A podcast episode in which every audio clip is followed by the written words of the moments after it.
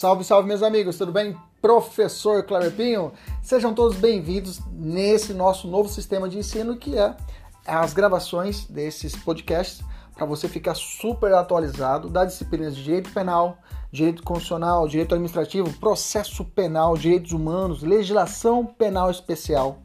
Tudo atualizado e focado para o seu concurso público e exame de ordem e, além disso, gratuita. São aulas completas. Inclusive, você pode assistir essas aulas pelo YouTube, no nosso canal, professor.kleberpinho. Kleberpinho com K. Fique à vontade, compartilhe, curta, nos ajude a engrandecer ainda mais o nosso canal. Um abraço, até mais. Tchau, tchau!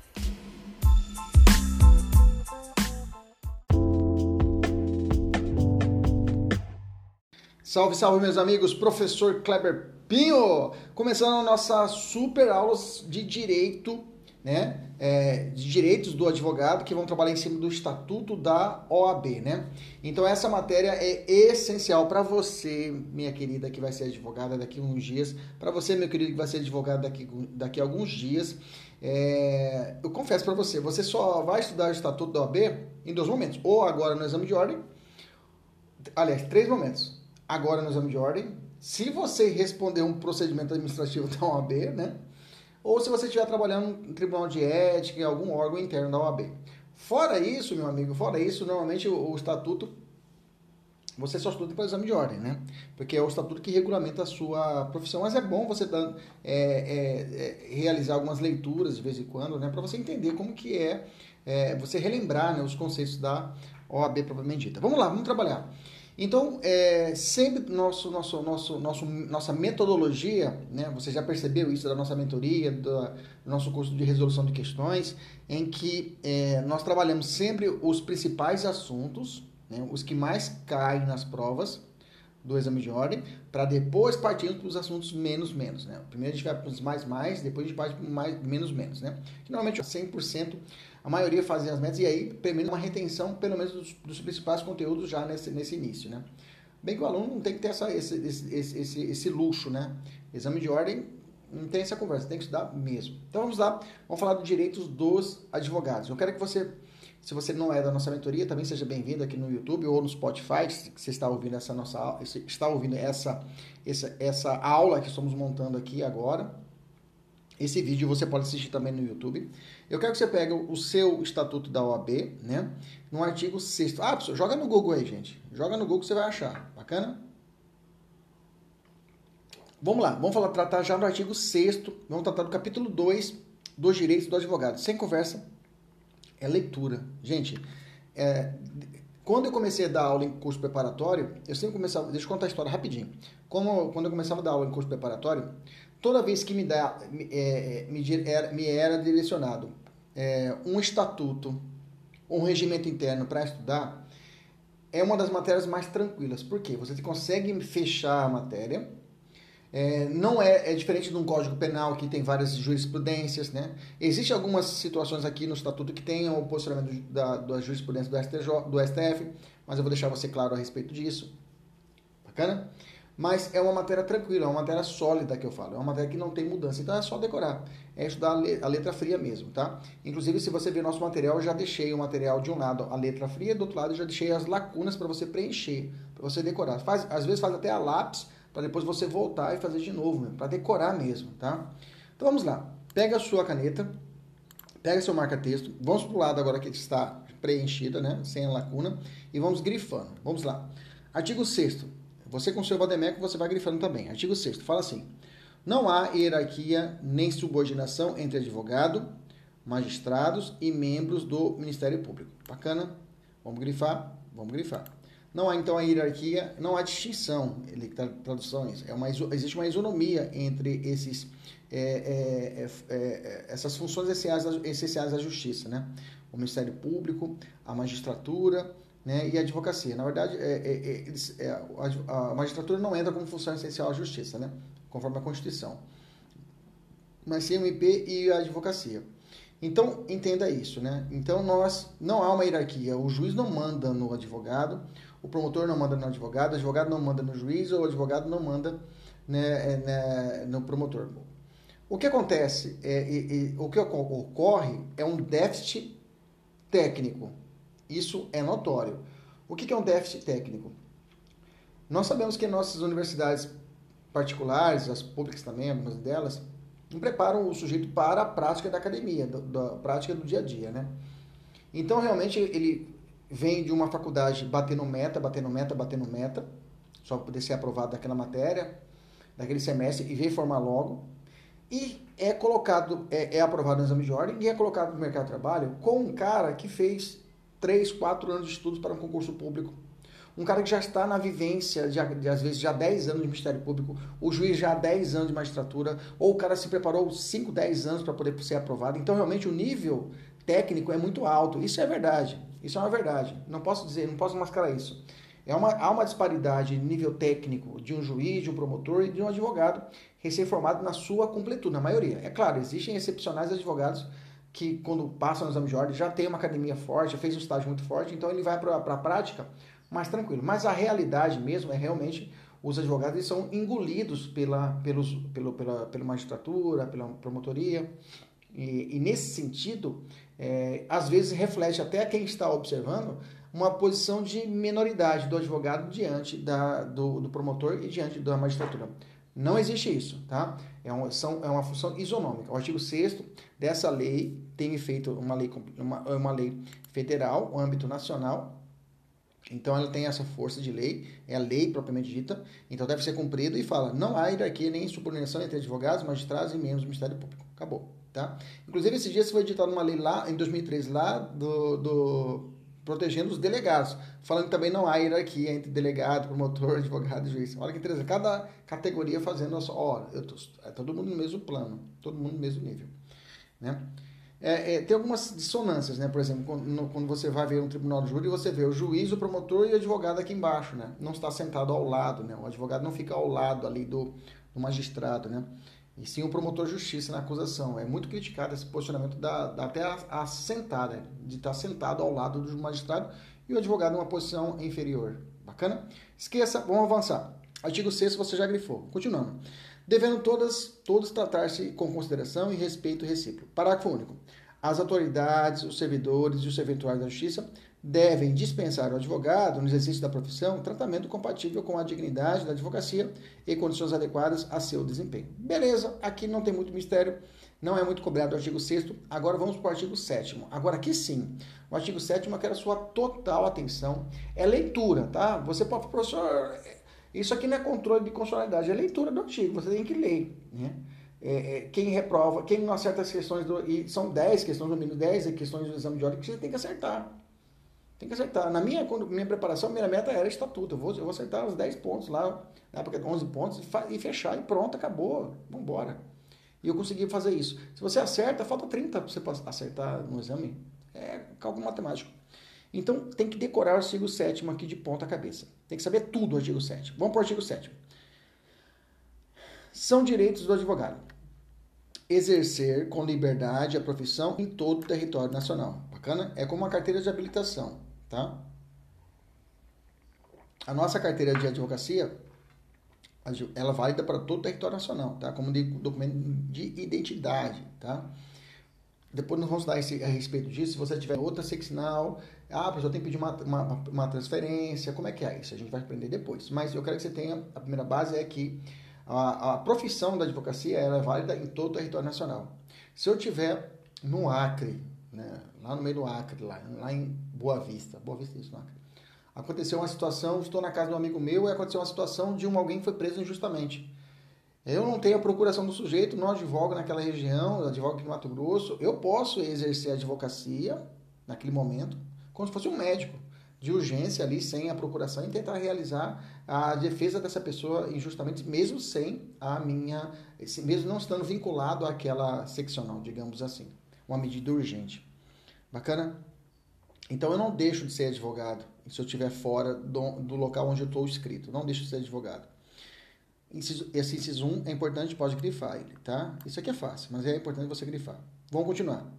A inviolabilidade de seu escritório ou local de trabalho, bem como seus instrumentos de trabalho de sua correspondência escrita, eletrônica, telefônica e telemática, é, é inviolável. Então, o escritório, seu escritório de advocacia, os seus arquivos, é, é inviolável.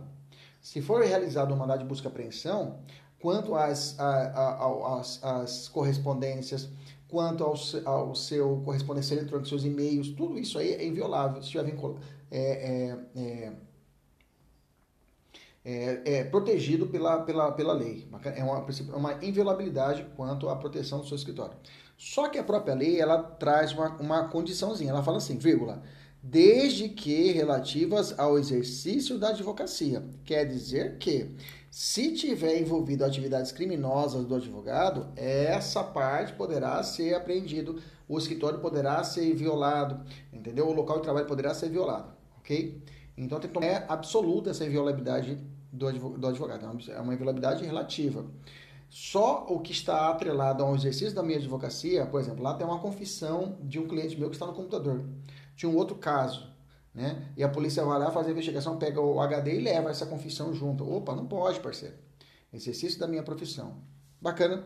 Esse inciso 2, toma cuidado com ele, tá? Toma cuidado com ele. Ele acontece, ele é muito casado com as questões de direito constitucional, tá?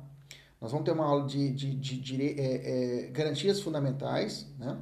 E principalmente ampla defesa, contraditório e a situação de provas ilícitas. E aí a gente vai falar muito a respeito disso daqui, tá? Inciso 3. Comunicar-se com seus clientes pessoal e reservadamente. Mesmo, olha lá, sem procuração. Cuidado, vamos colocar na prova que só com procuração. Errado. Em qualquer hipótese, professor, olha lá, sem procuração, vírgula. Quando estes, ou seja, seu cliente, estes se acharem presos, detidos ou recolhidos em estabelecimentos civis ou militares, ainda que considerados incomunicáveis. Né? Esse trechinho incomunicável não é possível incomunicabilidade no Brasil, né? Mesmo que o CPP fale que é possível, três dias, né? Tem forte corrente doutrinária dizendo que não foi recepcionado, né? essa incomunicabilidade do CPP, porque a própria Constituição estabelece que no estado de defesa a pessoa não pode ficar incomunicado, que é um estado de exceção, diferenciado, como uma situação normal alguém pode ficar incomunicável. Então esse, essa parte finalzinha, ela não precisava existir, mas tudo bem. Bacana inciso 3, vamos para o inciso 4.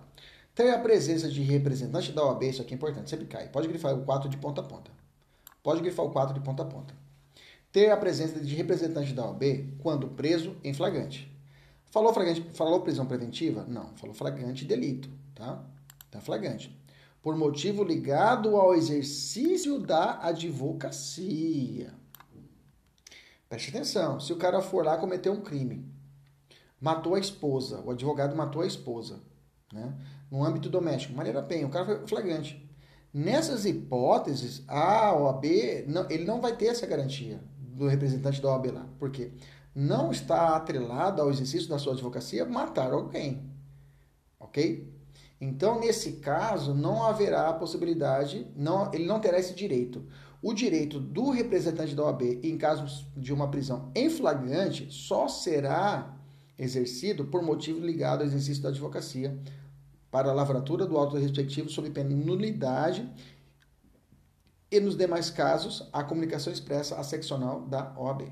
Bacana, tranquilo, maravilha. Ainda eu aproveitei e incluí nesse nosso material aqui, ao final, algumas hipóteses de abuso de autoridade, que foi aprovada com a lei de abuso de autoridade, que tem a ver com a advocacia. Eu vou voltar a falar de alguns assuntos aqui. Entendeu o inciso 4? Não é qualquer situação que a advogada, ela foi advogada, brigou com o namorado e quebrou o carro do namorado. Ela foi para a delegacia por crime de dano, né? e ameaçou o namorado. Nesse caso, ela falou: Ah, eu quero o meu representante da OAB aqui para me proteger. Falou: Você como que passou no exame de ordem isso daí? Não tem representante da OAB nesses casos, tá? Só estiver ligado ao exercício da sua advocacia.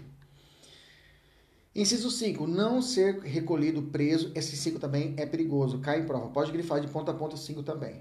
Pode grifar o 5. Fala assim: não ser recolhido preso grifou antes até rasgar o seu caderno. Antes, antes, antes, antes, antes da sentença. Antes da sentença. Se é recolhido preso antes da sentença, estamos falando de prisão cautelar.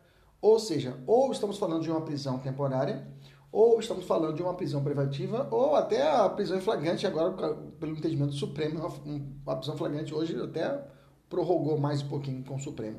Tá? Mais preventiva e temporária. Então, nesse caso, a preventiva e a temporária, eu falo isso porque o flagrante é curtinho hoje, né? O cara preso já converte o flagrante, já tem que ser convertido em preventiva ou aplicar uma, uma medida cautelar diversa da prisão, né? Só que no caso do, no caso do Daniel Silva, né? O juiz, ao invés de fazer isso, ele prorrogou a prisão em flagrante. Não existe, fez uma teratologia, né? inventou moda.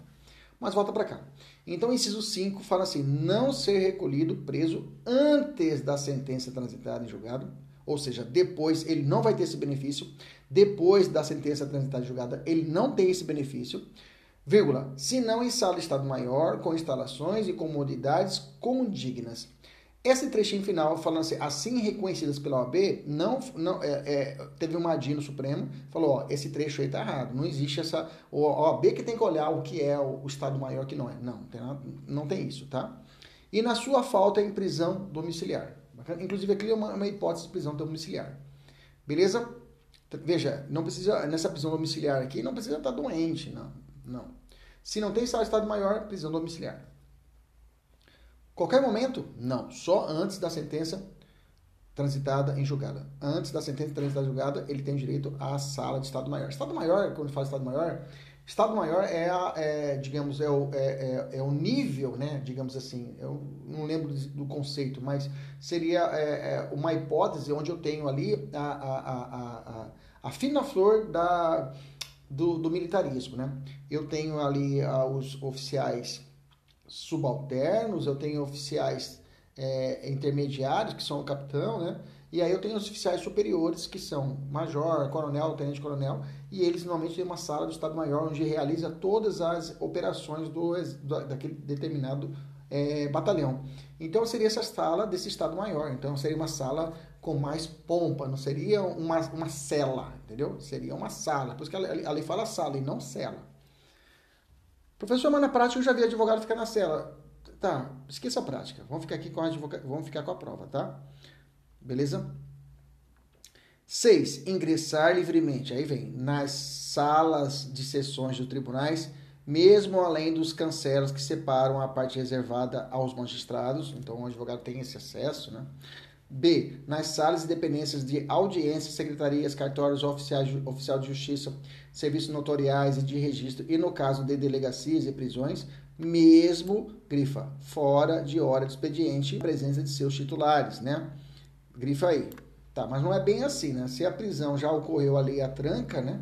Se o cara já passou para tranca lá para tirar o sujeito lá dentro para você poder conversar, não conversa, o advogado, tá? Mas decora essa parte final aí, mesmo fora da hora do expediente, independentemente da presença de seus titulares. Tá bom? Aqui pode tudo. C. Em qualquer edifício ou recinto em que funcione repartição judicial ou outro serviço público onde o advogado deva praticar ato ou colher prova ou informação útil ao exercício da advocacia, ao exercício da atividade profissional. Aqui é dentro do expediente ou fora dele, a ser atendido desde que apresente, desde que se apresente, desde que se ache presente qualquer servidor ou empregado.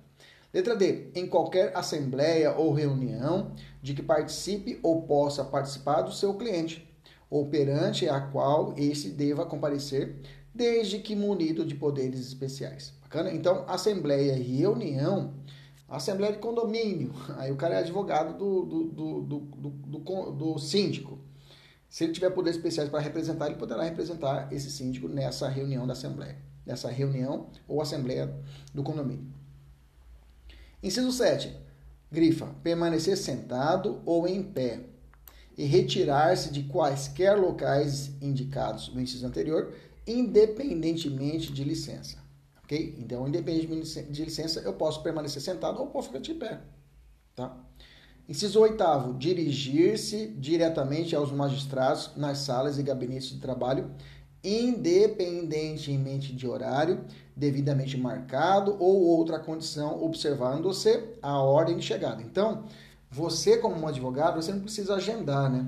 Você precisa agendar. Na prática é outra coisa, mas tecnicamente falando aqui, você não precisa agendar, falar, olha, agenda para mim uma hora. Não, você pode chegar lá e falar, eu quero falar com o juiz. Ah, então é uma audiência. Então tá, eu vou, vou aguardar.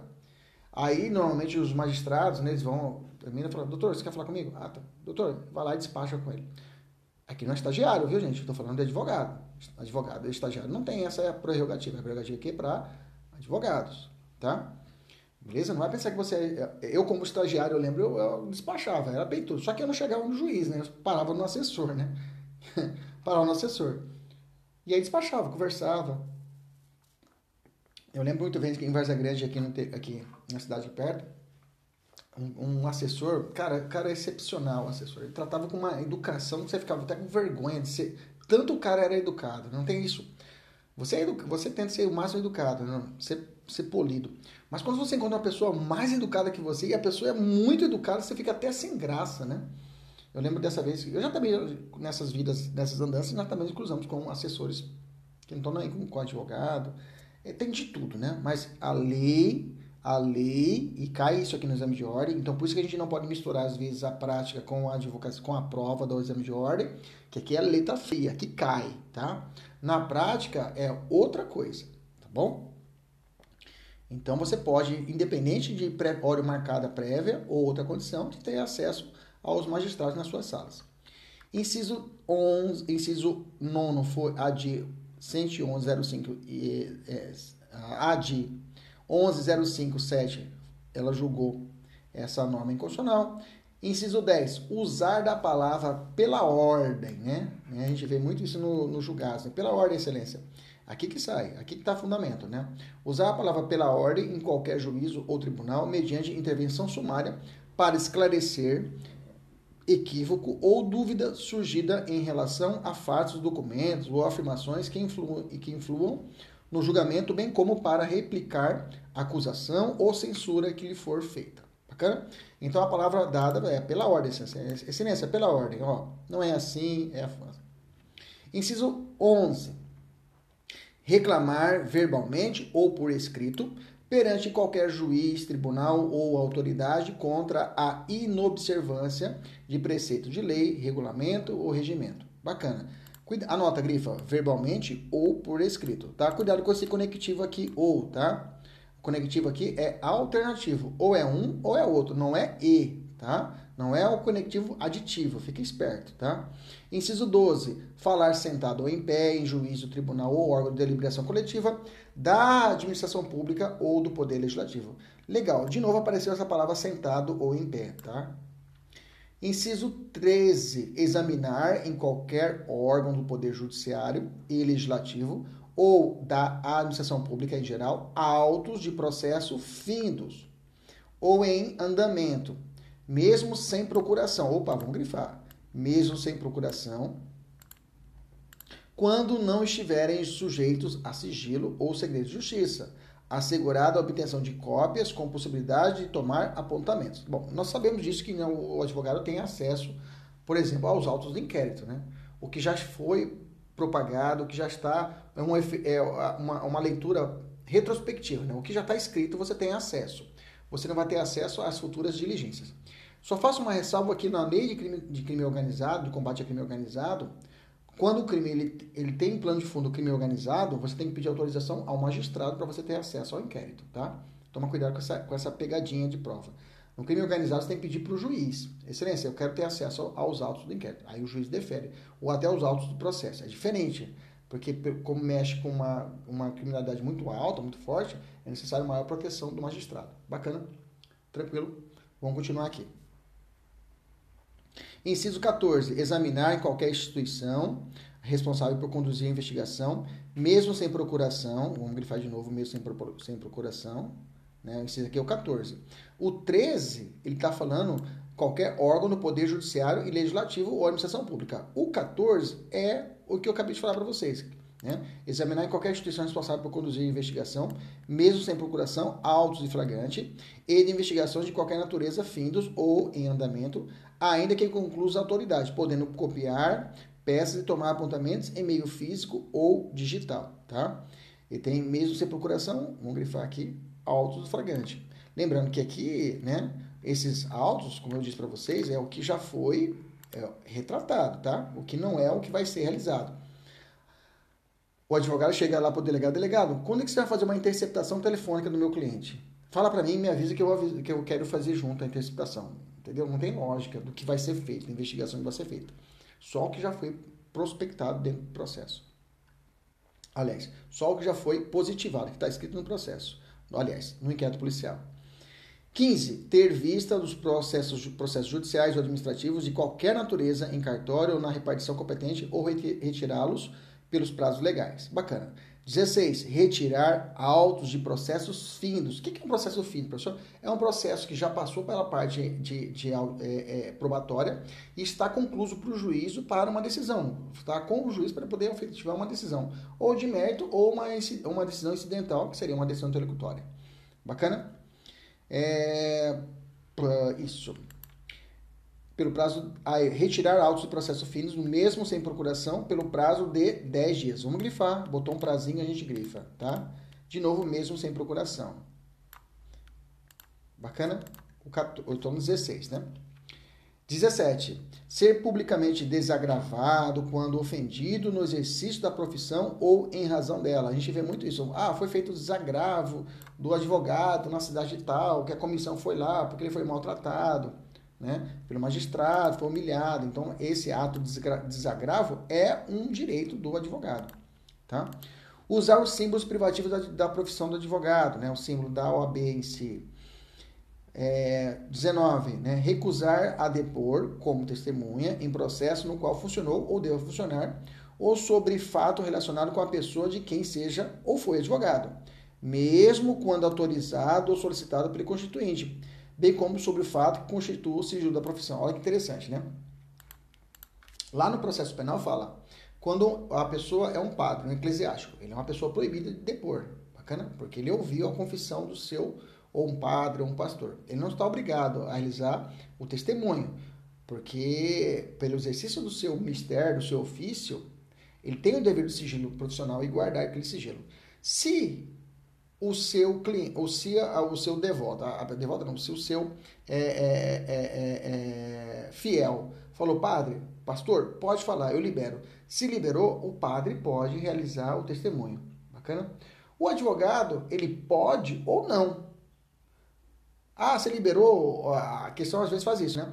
Eu fui advogado de uma parte, uma pessoa. Aí está se respondendo um processo. Aí, advogado. E estou investigando um, um ex-cliente meu. Eu falo, ó, oh, parceiro, desculpa, mas eu não posso falar que é segredo profissional. Aí os meus ex-clientes falam, não, doutor, pode falar que eu te libero. Pois é, mas eu continuo com o meu direito de não falar. Não quero falar porque é um sigilo profissional meu. A própria lei de Estatuto da OAB permite isso, tá?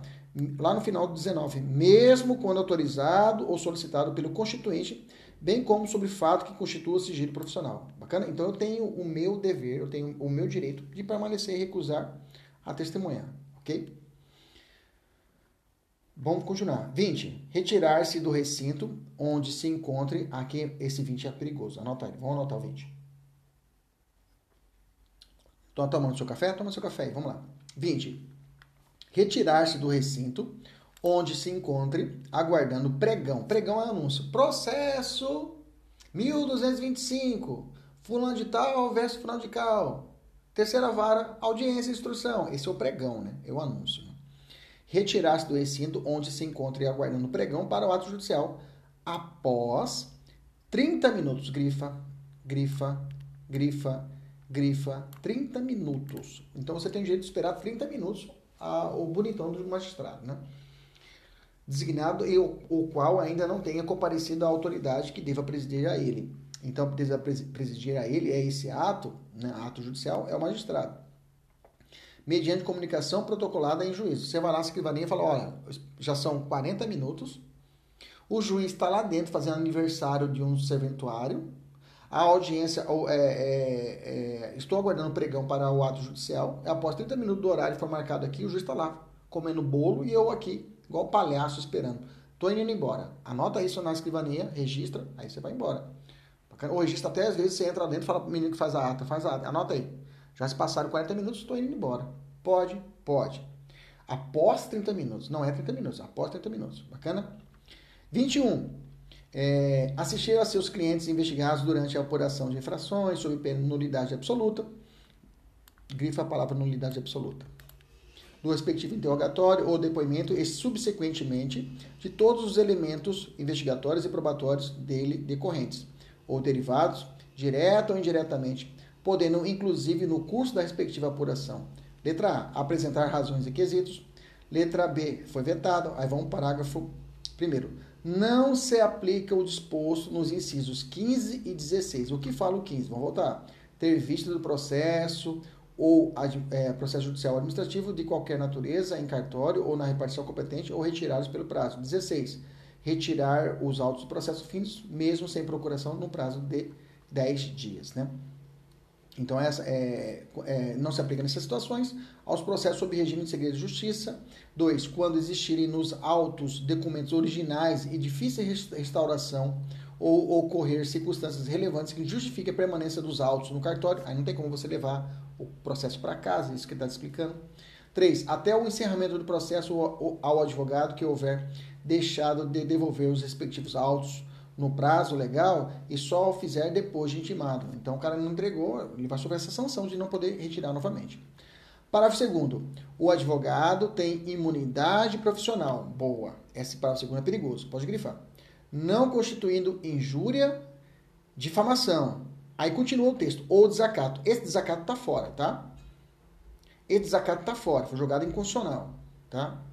O que é blindado ao advogado é a injúria e difamação, puníveis qualquer manifestação de sua parte no exercício de sua atividade, em juízo ou fora dele, sem prejuízo das sanções disciplinares perante a OAB, pelos excessos que cometer, ou seja, na audiência.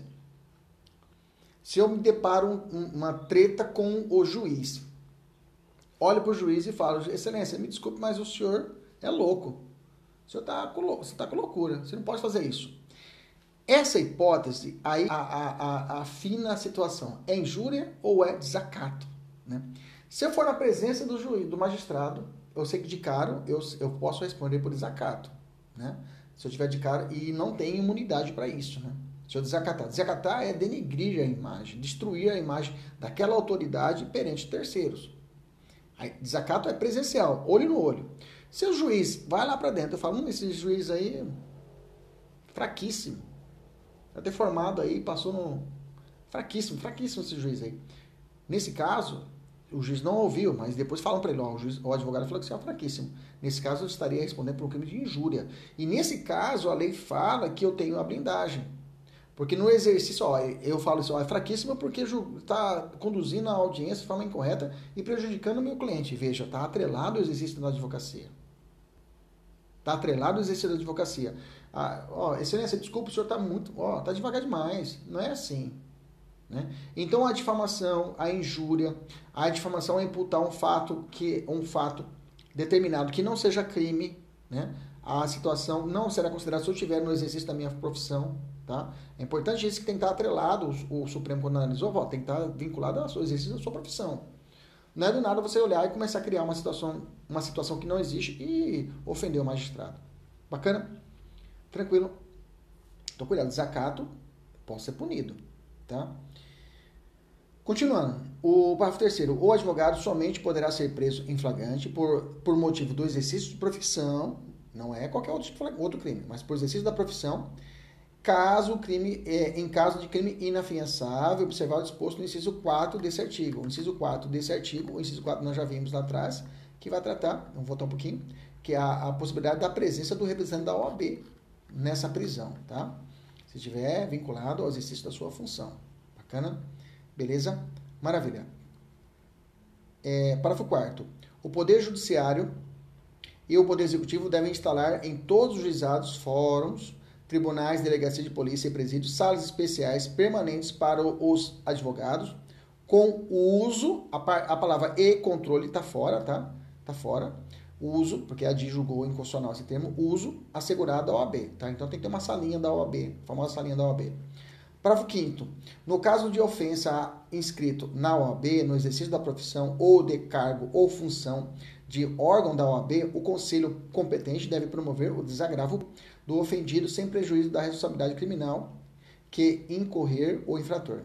Parágrafo 6 Presentes indícios de autoria e materialidade da prática de crime por parte do advogado, de advogado, a autoridade judiciária competente poderá decretar a quebra da inviolabilidade do escritório, que falei lá atrás para vocês, né? Em decisão motivada, expedido mandado de busca e apreensão específico e pormenorizado. O que, que vai ser buscado? Computador, tablet, a ser cumprido na presença de representante da OAB. Ou seja, é necessário o representante da OAB junto no cumprimento desse mandado de busca e apreensão, ok? Mas veja, não é qualquer situação, tem que ter indícios de autoria e materialidade da prática do crime. E esse mandado de busca e apreensão tem que estar bem detalhado. E com representante da OAB. Sendo em qualquer hipótese proibida, ou seja, vedada a utilização dos documentos, das mídias e dos objetos pertencentes a clientes do advogado, a clientes do advogado averiguado, bem como dos demais instrumentos de trabalho que contenham informações sobre clientes. Né? Não possa ser utilizado de banco de dados do, do advogado que não tenha pertinência temática com a busca-apreensão, digamos assim, não esteja atrelado à busca-apreensão. Parágrafo 6 grifa também. Parágrafo 6 parágrafo 7 A ressalva constante do parágrafo 6 desse artigo não se estende a clientes do advogado, averiguado, ou, ou advogado que está sendo investigado, que estejam sendo formalmente investigados como seus partícipes. Ou seja, no meu escritório, o advogado está tendo um, está em coluio com o seu cliente cometendo crimes, então os dados, a pastinha que está escrito o nome do cliente dentro do escritório de advocacia, essa pode ser apreendida, porque tem envolvimento com o advogado e é averiguado. Bacana? Legal que a OAB utiliza o termo advogado averiguado, né? Não fala advogado investigado, né? Não fala isso. Bacana. Beleza? Participe com atores pela prática do mesmo crime que deu causa à quebra da inviolabilidade. Artigo 8 e 9, parágrafo 8 e 9 foram vetados, né, né, foram vetados pela Lei 11.767. Parágrafo 10. Nos autos sujeitos a sigilo, deve o advogado apresentar procuração para o exercício do direito, que trata o inciso 14. Bacana. Parágrafo 11. No caso previsto no inciso 14, a autoridade competente poderá delimitar o acesso do advogado aos elementos de prova relacionados a diligências em andamento e ainda não documentados, nos autos quando houver risco de comprometimento da eficiência e eficácia. Que eu falei para vocês, não vou ter acesso ao que vai ser realizado, só dados retrospectivos.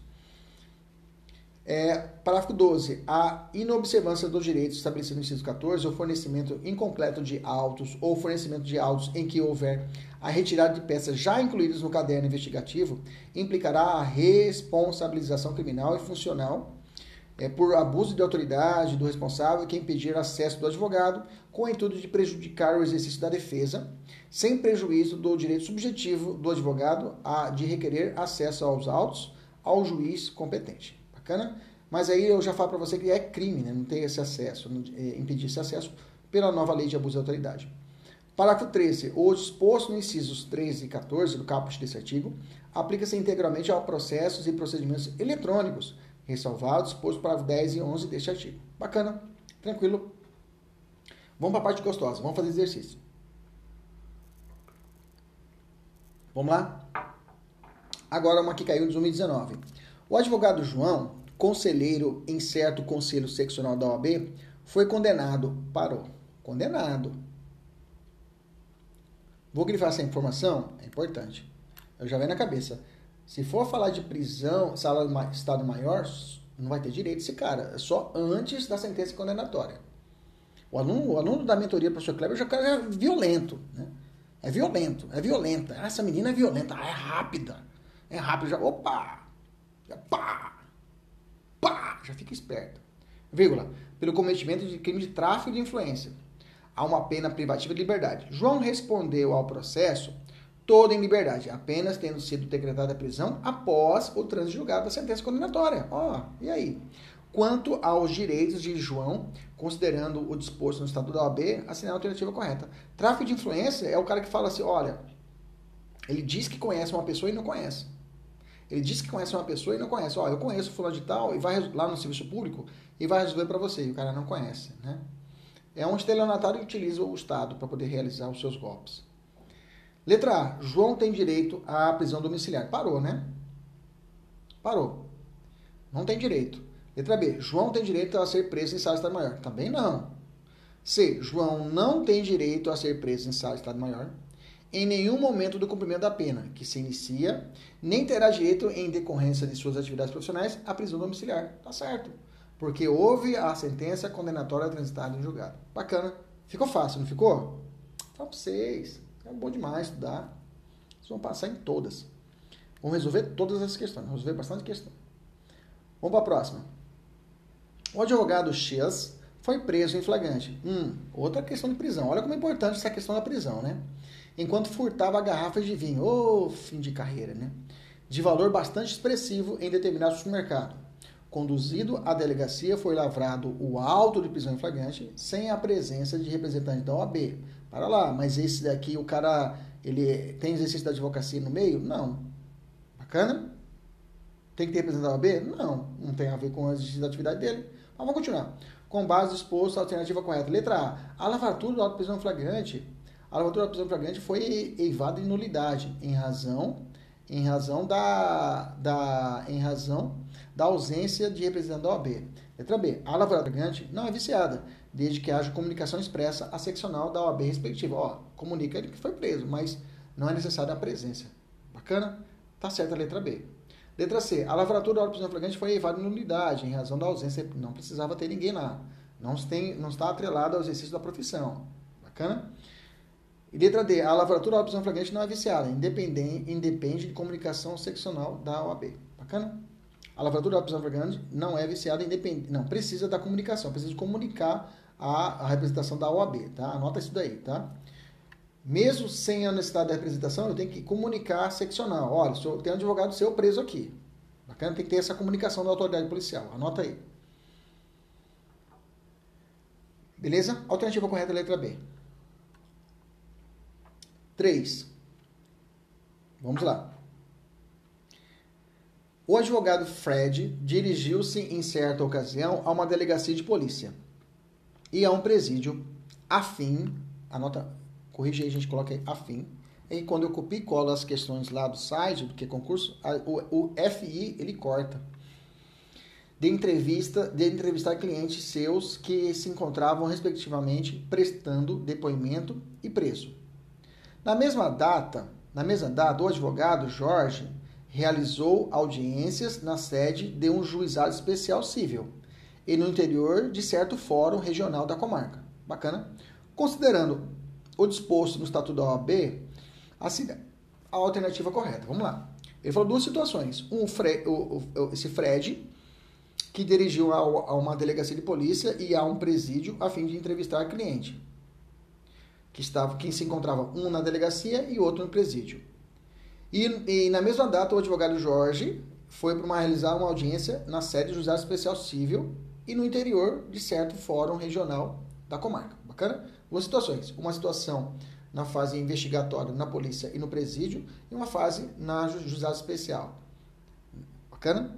E aí vem a questão. Letra A. É direito de Fred e Jorge a instalação de salas especiais permanentes para advogados. É, nos, seguintes, no, nos seguintes locais visita, visitados: sede do Juizado Especial Civil e Fórum Regional da Comarca. Quanto aos demais, Embora seja recomendável a existência de salas especiais, não há, que se, não há, que se, não há dever legal de instalação, tá? É, só, quer dizer que só pode ter sala especial, a salinha do advogado da OAB em juizado especial e no fórum. Quer dizer que não posso ter uma sala no, pre, no presídio e nem a delegacia. Só que a lei de execuções penais determina que é necessário uma sala para atendimento, né? Tanto uma defensoria como uma advocacia. Tem que ser selecionada uma sala para tanto. Tá fora. Letra B. É direito de Fred e Jorge a instalação de salas especiais de advogados em todos os locais visitados. Quanto aos quatro locais, há dever legal de instalação das salas. Tá certo, viu? É necessário que tenha na delegacia, no presídio, tanto na, né, é, é, é, no juizado especial ou no fórum, essa sala especial. Alternativa correta, letra B, de bucéfalo. Bacana? Nem vou continuar lendo as demais alternativas. Vamos lá. Vamos avançar.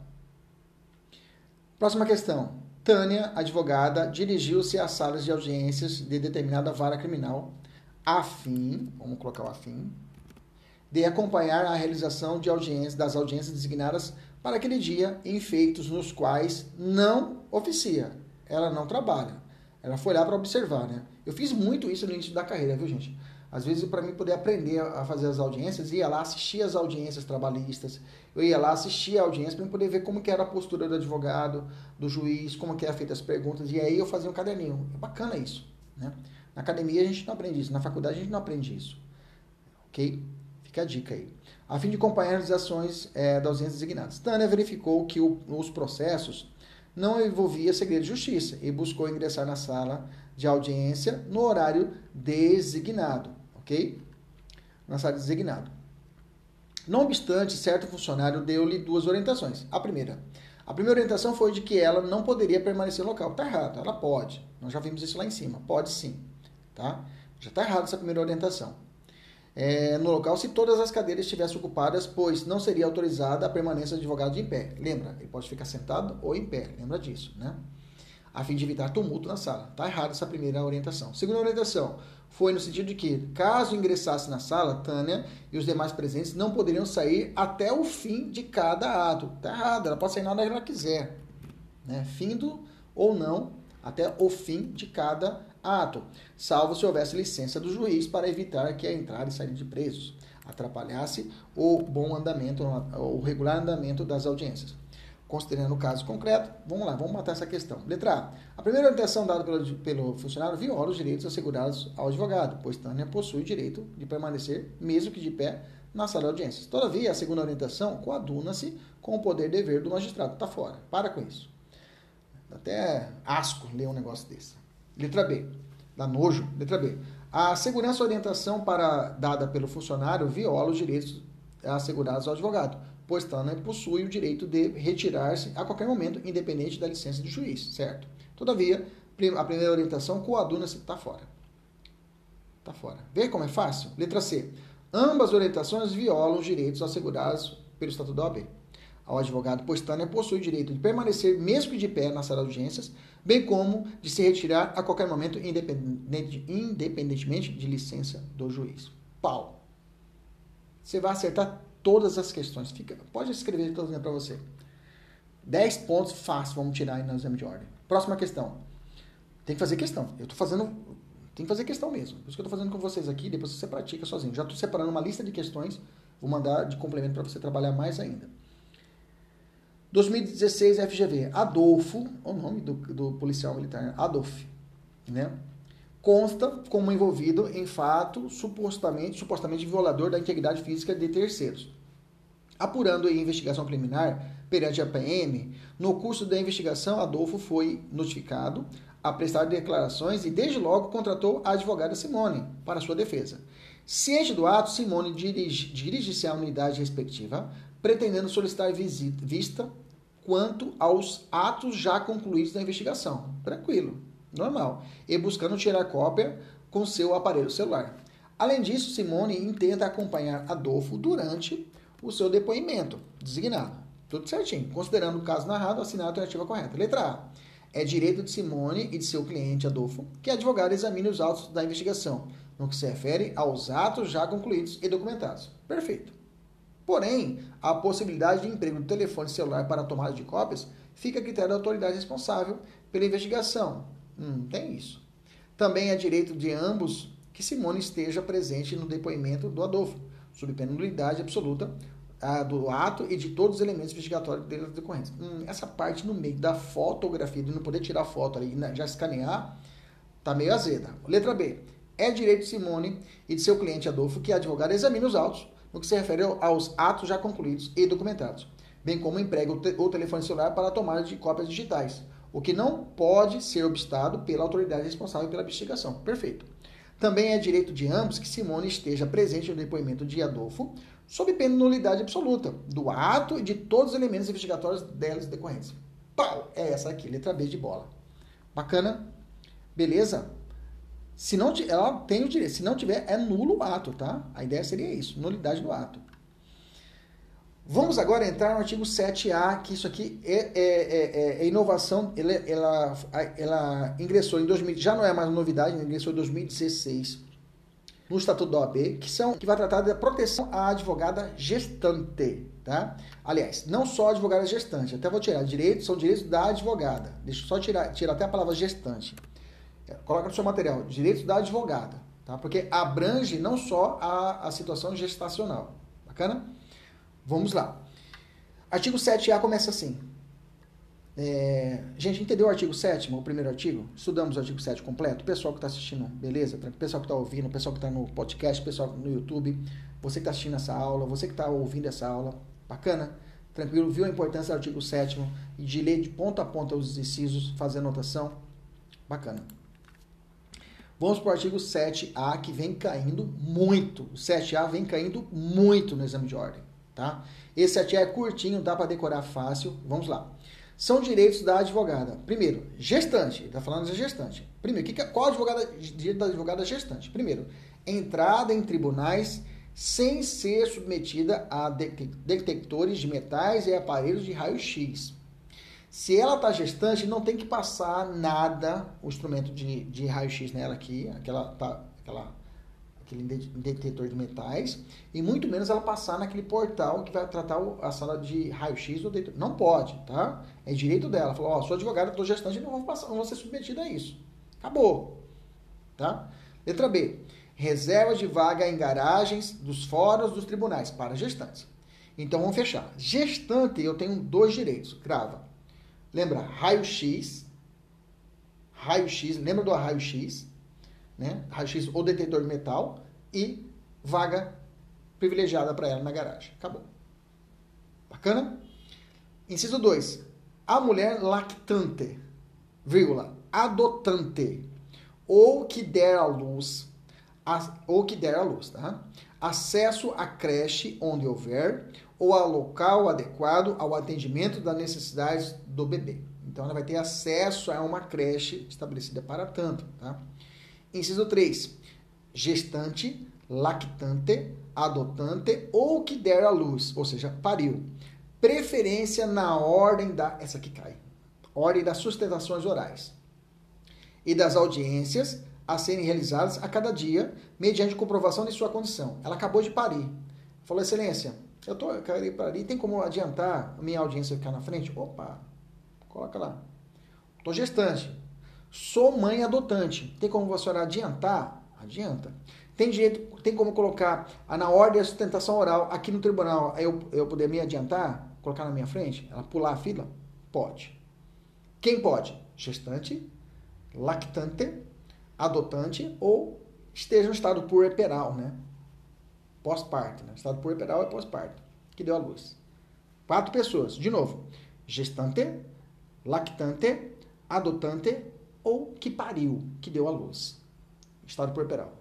Mais uma vez, gestante, lactante, que deu à luz. Beleza? Lembrando que a sustentação oral, na ordem da sustentação oral, para ela poder pular ou numa audiência para ela poder ir na frente, ela tem que comprovar a condição dela, tá? Principalmente se for adotante, tem que comprovar que ela realmente ela é adotante. Qual documento? Qualquer documento que comprove isso. Bacana? A lei não fala, mas há uma presunção quanto a isso. Inciso 4. Adotante ou que der à luz, opa, inciso 4 só para duas. Adotante ou que der à luz. Suspensão de prazos processuais quando for a única patrona, ou seja, a única advogada da causa desde que haja notificação por escrito ao cliente. Então vamos lá. Aqui não, aqui não entra a lactante, aqui não entra a gestante, tá? Entra apenas a quem pariu, aquela que pariu ou, as, ou é adotante. A é, suspensão de prazos processuais, ela pode requerer, tá? Quando, duas situações, ela for a única advogada do caso, patrona, né? e haja a notificação do seu cliente, por escrito. Aí ela pode fazer o pedido de suspensão. Quando ela peticiona ao magistrado, ela tem que juntar já a notificação do seu cliente por escrito que dessa pedido de suspensão do processo. Do prazo, né, prazos processuais. Parágrafo primeiro. Os direitos previstos à advogada, gestante e lactante aplica-se enquanto perdurar, respectivamente, o estado gravídico ou período de amamentação. Bacana. Os direitos assegurados no inciso 2, inciso 2 que eu falei para vocês, que é, é o, é o, acesso à creche, né? Ou ao local adequado de atendimento, é, atendimento das necessidades do bebê. Um localzinho para poder trocar a fralda, né? Digamos assim. E o inciso 3, que é a, ela poder pular a fila na sustentação oral ou na audiência, adiantar sua audiência, a advogada adotante ou que der a luz serão concedidos pelos prazos previstos no artigo 392 do CPP, do CP, da, é, a, a, a, nos prazos previstos no artigo 392 da CLT, né? Na CLT eu tenho um prazo estabelecido para isso. Ele está falando o seguinte, olha, se é uma é, é, advogada adotante ou que der a luz, utiliza o prazo lá da CLT para que possa realizar. A pergunta é por quanto tempo até quando? Ah, sou adotante. Quando você tem adoção já? Ah, já tem três anos de adoção eu quero adiantar minha audiência. Não, não é assim. Eu vou ter por base a CLT. Porque a CLT, a partir do artigo 392, vem regulamentando isso. Como nós estamos estudando para a OAB, vamos ler o 392. Fala assim: a empregada gestante tem direito à licença maternidade de 120 dias, sem prejuízo do emprego salário. Então, eu presumo que nesse período de 120 dias, né, se ela for comprovar que ela deu à luz, é, é, é, nesse caso, né, ela terá, bem, por esse período, ela terá o direito à suspensão é, desse adiantamento das audiências, digamos assim, né. A, a parágrafo primeiro, a empregada deve, mediante atestado médico, notificar seu empregador da... Estou lendo o artigo 392 da CLT, tá? A data do início do afastamento do emprego, que poderá ocorrer no 28º dia antes do parto. Parágrafo 2 do 392 da CLT.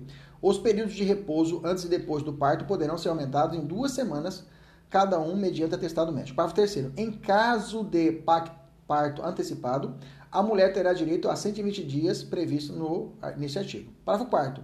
É garantida a empregada durante a gravidez, sem prejuízo do salário e demais direitos. Transferência exercida, transferência de função. Inciso 2, dispensa do horário de trabalho pelo necessário.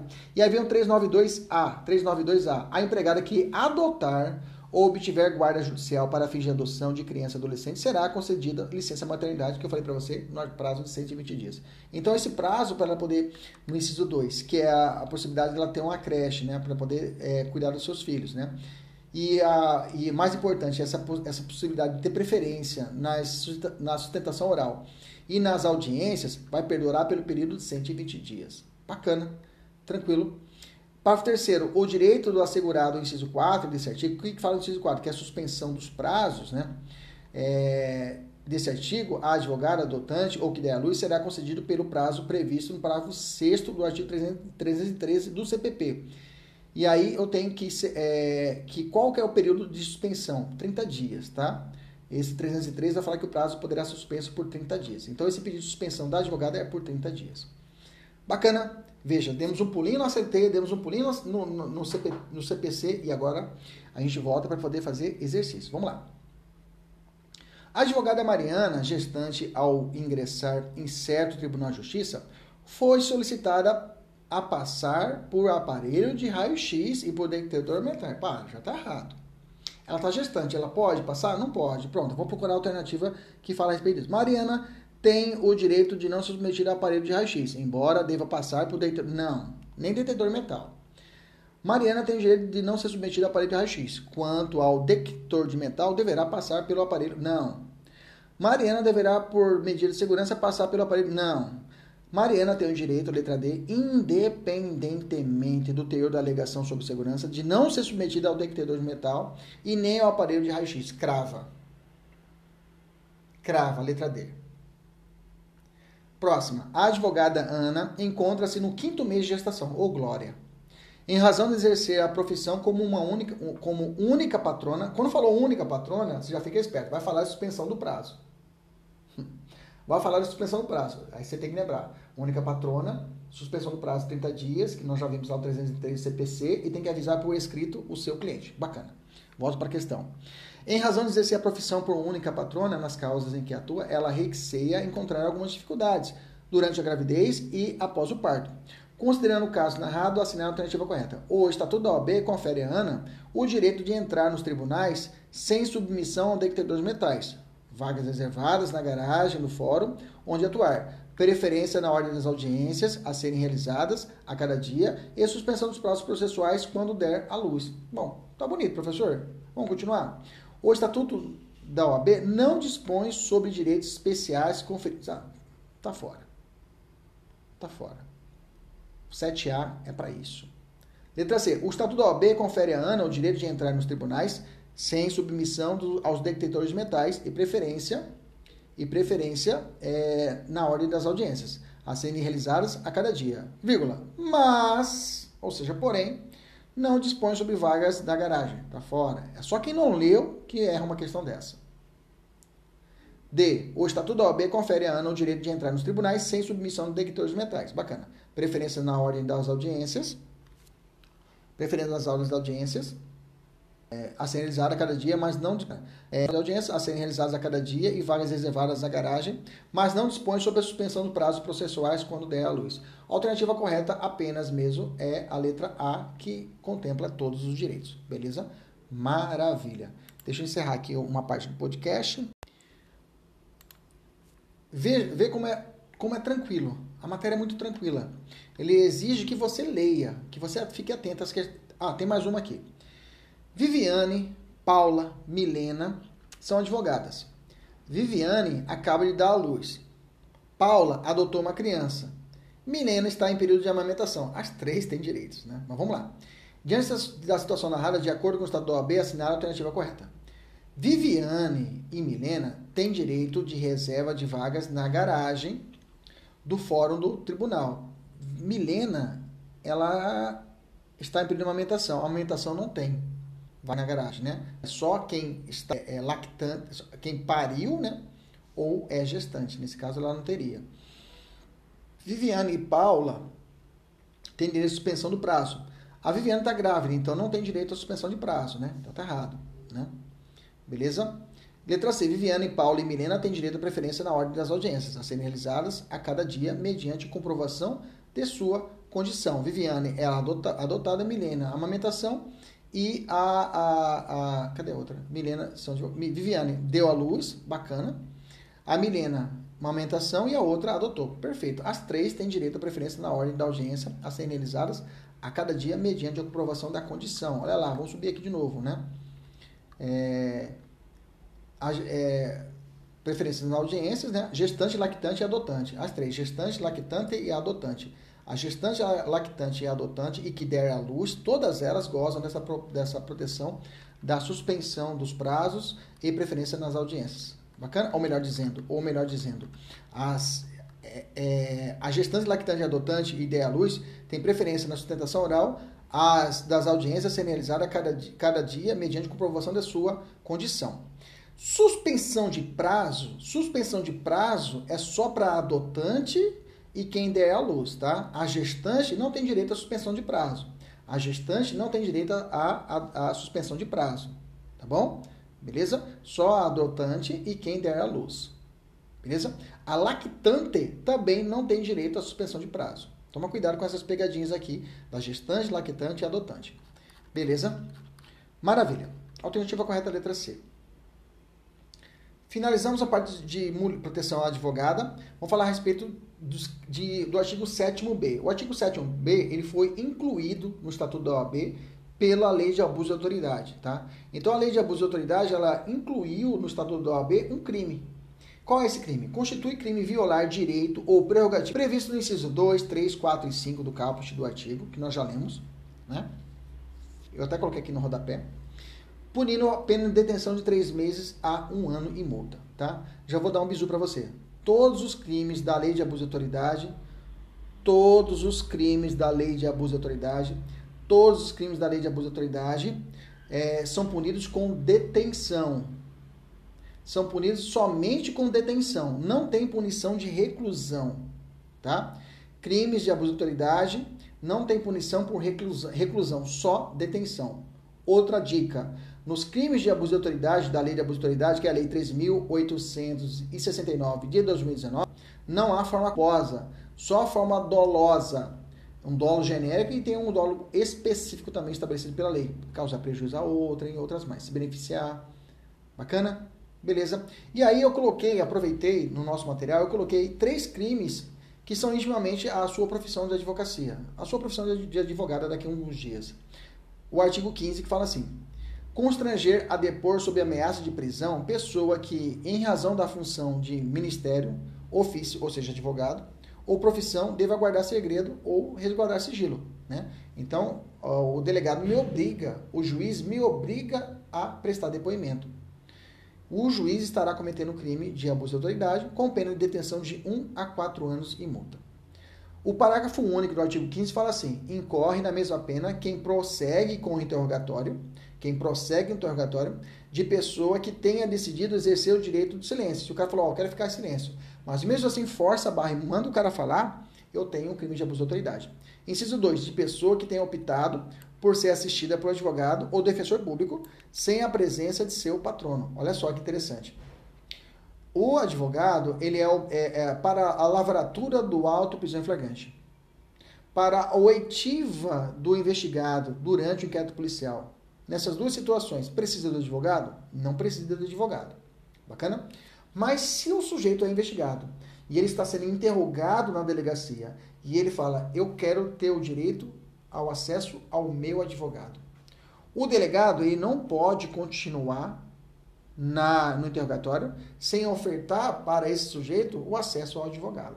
Se o delegado continua o interrogatório sem a presença do advogado e o sujeito requeriu a presença do advogado, o delegado responderá por abuso de autoridade. Toma cuidado com essa aí, tá? Provavelmente vai estar orbitando sua prova. Outro crime de abuso de autoridade que tem a ver com a advocacia impedir ou retardar injustificadamente o envio de pleito de preso à autoridade judiciária competente para a apreciação da legalidade de sua prisão ou das circunstâncias de sua custódia. Detenção de 1 a 4 anos. Parágrafo único. Incorre na mesma pena um magistrado que, ciente do impedimento ou da demora, deixe tomar providências de, tendentes a saná-lo ou não sendo competente para decidir sobre a prisão, deixa de enviar o pedido à autoridade judiciária competente. Ou digamos que o sujeito faz um pedido às mãos, ele mesmo faz um pedido, um habeas corpus. E quer enviar para o juiz e o delegado retém essa comunicação, não envia. Né? Aliás, melhor dizendo, é, o, o, o, porque aqui quem é o, é o, sujeito criminoso é o juiz, né? Então, nesse caso, o sujeito manda para o juiz um, um habeas corpus para poder subir para o tribunal, digamos, sei lá e o juiz não passa para frente essa comunicação, não envia, digamos assim, não, ele não tem essa função para isso, mas se caso ele sabe disso e ele não dá acesso ao sujeito a se defender, eu tenho uma responsabilidade do magistrado. E o artigo 20, impedir sem justa causa a entrevista pessoal e reservada do preso com o seu advogado. Veja, impedir com justa causa, aí tudo bem. Agora, impedir sem justa causa a entrevista do advogado com o seu cliente é crime de abuso de autoridade. Então, o, quando impedir, o, autoridade tem que apresentar esse justo motivo. Pena de detenção de seis meses a dois anos. Parágrafo único. Incorre na mesma pena quem impede o preso, o réu solto ou investigado de entrevistar-se pessoal e reservadamente com seu advogado ou defensor, por prazo razoável, antes da audiência judicial, e de sentar-se ao seu lado e com ele comunicar-se durante a audiência, salvo no curso do interrogatório ou no, no caso de audiência realizada por videoconferência, aí não tem como ficar um do lado do outro. Né? Dois artigos para poder fechar que eu tem a ver com o código de ética, nós vamos estudar depois, mas eu achei interessante que quando eu joguei o, o, o link de busca, caiu duas questões que mencionaram né, o artigo 4 e o artigo 11, vamos falar deles agora. O artigo 4 fala assim, o advogado, ainda que vinculado ao cliente ou constituinte, mediante relação empregatícia, né, vamos estudar isso, serviços, ou como integrante de departamento jurídico, ou de órgão de assessoria jurídica pública ou privada, deve zelar pela sua liberdade e independência. Parágrafo único. É legítima a recusa pelo advogado do patrocínio de causa e de manifestação no âmbito consultivo de pretensão concernente a direito que também lhe seja aplicável ou contraria a orientação que tenha manifesta manifestado anteriormente. Ou seja, eu não sou obrigado a pegar uma causa. Essa que está falando no artigo 4 Artigo 11. O advogado, no exercício do mandato, atua como patrono da parte, cumprindo-lhe, por isso, imprimir a causa orientação que pareça mais adequada, sem se subordinar às intenções contrárias do cliente, mas antes procurando esclarecer o quando a estratégia traçada. Então, o advogado, no exercício do seu mandato como advogado, atua como um patrono da parte, cumprindo, por isso, imprimir a causa, orientação que parecer mais adequada, né? Sem se subordinar às, intenções contrárias do cliente. Então, o que o, o, o, cliente pensa de forma contrária, eu não sou obrigado a seguir o que o cliente está falando. Bacana? Eu tenho que fazer o meu mistério. Vamos fazer essa questãozinha aqui, ó. Juan e Pablo, a, ambos advogados, atuam conjuntamente patrocinando uma demanda trabalhista em favor de certo trabalhador empregado. Tiveram bastante sucesso no exercício dessa função.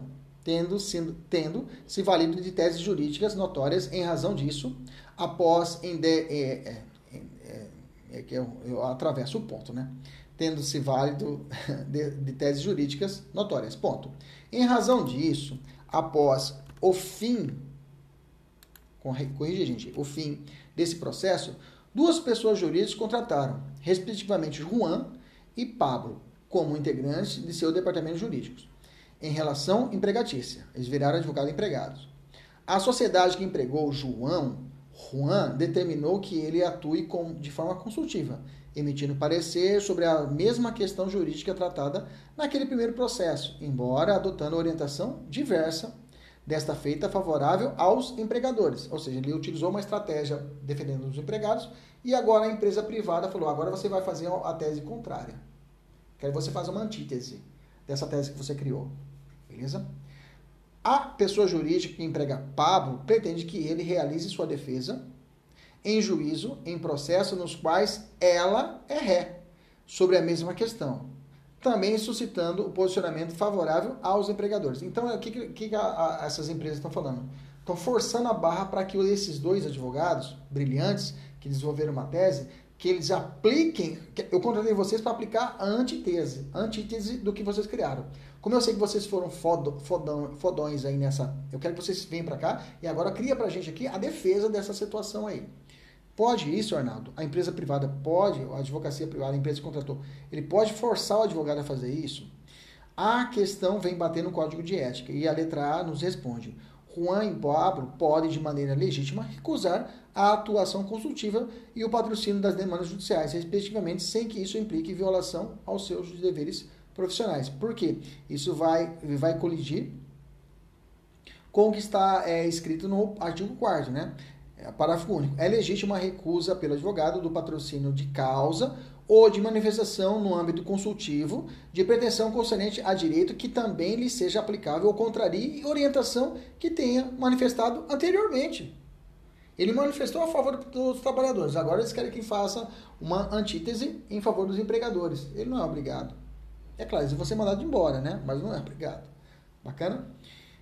Última questão, para nós fecharmos a aula de hoje. José, bacharel em Direito, constituiu César, advogado, como seu procurador para atuar em demanda a ser proposta em face de Natália. Ajuizada a demanda após o pedido de tutela provisória de ter sido, ter sido indeferido, José orienta César a opor embargos de declaração. José é bacharel em Direito, né? Embora não vislumbre omissão de contradição ou obscuridade na decisão, tampouco erro material a corrigir. César, porém, acredita que a medida né, é, mais adequada é a interposição de agravo instrumento, pois entende que a decisão poderá ser revista pelo tribunal, facultando-se ainda ao juízo de primeira instância a reformar a sua decisão. Diante da divergência entre o cliente e o advogado, o que vai prevalecer? Letra A. César, César que é o advogado, deverá, em qualquer hipótese, seguir a orientação de José, seu cliente. Não. Letra B. César deverá esclarecer José quanto à sua estratégia, mas subordinar-se ao final à orientação do seu cliente. Não. Letra C. César deverá imprimir a orientação que lhe pareça mais adequada à causa, sem se subordinar à orientação do seu cliente corneteiro, né, que viu no Google às vezes, mas procurando esclarecê-lo quanto à sua estratégia. Letra C é a correta. Beleza? Tranquilo? Era isso daí. Até a próxima, se Deus quiser. Tchau, tchau.